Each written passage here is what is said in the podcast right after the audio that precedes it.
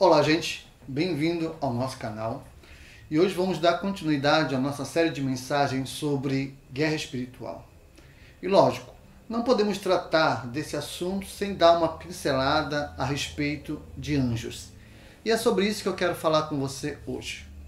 E a primeira coisa que eu quero que você entenda é que, dentro do contexto da, da história humana, não importa se foi em Roma, na Babilônia, na Grécia, no Peru, na Síria, hum, não importa a cidade, se é na Inglaterra, na França, no Brasil, entre os índios, entre os israelitas, sempre iremos encontrar relatos na história dessas civilizações, na história da humanidade, a respeito de seres espirituais ou anjos.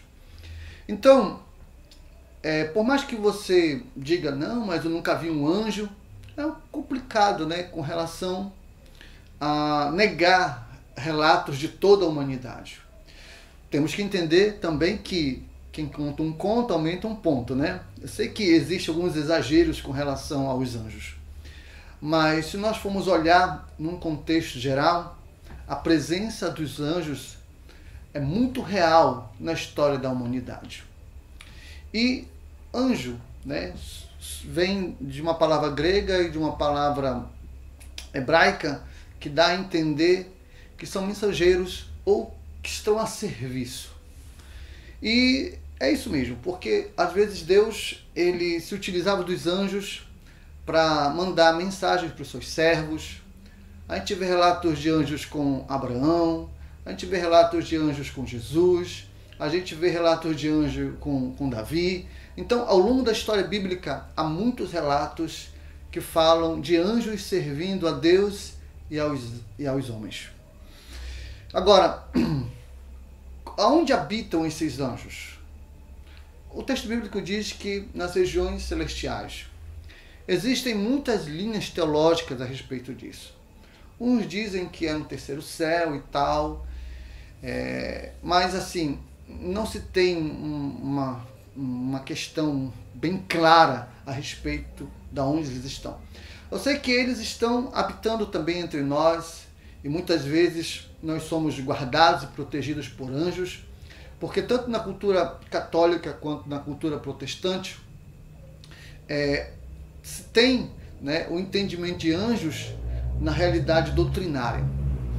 A, a, a cultura cristã em si não nega a realidade da, da eficácia dos anjos ah, na vida dos homens, tá? Bom, quantos são? Bom, você sabe que anjos não se reproduzem. O próprio Senhor Jesus deixou isso bem claro nas Escrituras. Mas as Escrituras falam que são milhares e milhares e milhões e bilhões de anjos ao redor do trono, no meio do universo e assim por diante. E eles são divididos em milícias. Né? E algo também que eu gostaria que você entendesse sobre anjo é que eles são espíritos que têm uma função importante também de dar equilíbrio sobre a humanidade tá? de manter certa ordem dentro da humanidade. Deus ele não não mexe com o nosso livre-arbítrio, mas muitas vezes ele envia anjos para que possam nos orientar, nos dar uma direção, possam nos dar um caminho, nos revelar realidades para que possamos tomar outras posturas. Foi assim ao longo de toda a história bíblica e muitas vezes Deus tem levantado anjos para abençoar nossas vidas e às vezes a gente nem tem consciência disso. Muitas vezes os anjos têm nos guardado, nos protegido e, e não temos percebido isso. Agora, claro, apesar de anjos terem essa função, eles não devem ser adorados, não devem ter, né, levar eles aos extremos né, de, de honra, porque quem merece toda a honra e toda a glória é o nosso Senhor Jesus Cristo.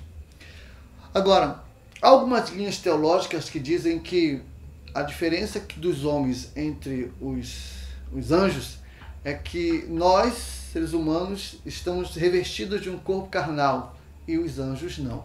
Essa é uma linha teológica, né? Mas as escrituras afirmam que nós somos superiores aos anjos, que nós haveremos de julgar anjos. Então, não sei, acho que essa linha teológica ela não é muito assim aceita na cristandade, tá? Bom, então é necessário que você entenda que na guerra espiritual anjos estão envolvidos e nós não podemos negar a realidade da existência deles no meio de nós, tá? No próximo vídeo eu vou falar sobre anjos e demônios e qual é a realidade que está por trás disso. Ok? Que essa palavra edifique sua vida e até a próxima. Que Deus te abençoe.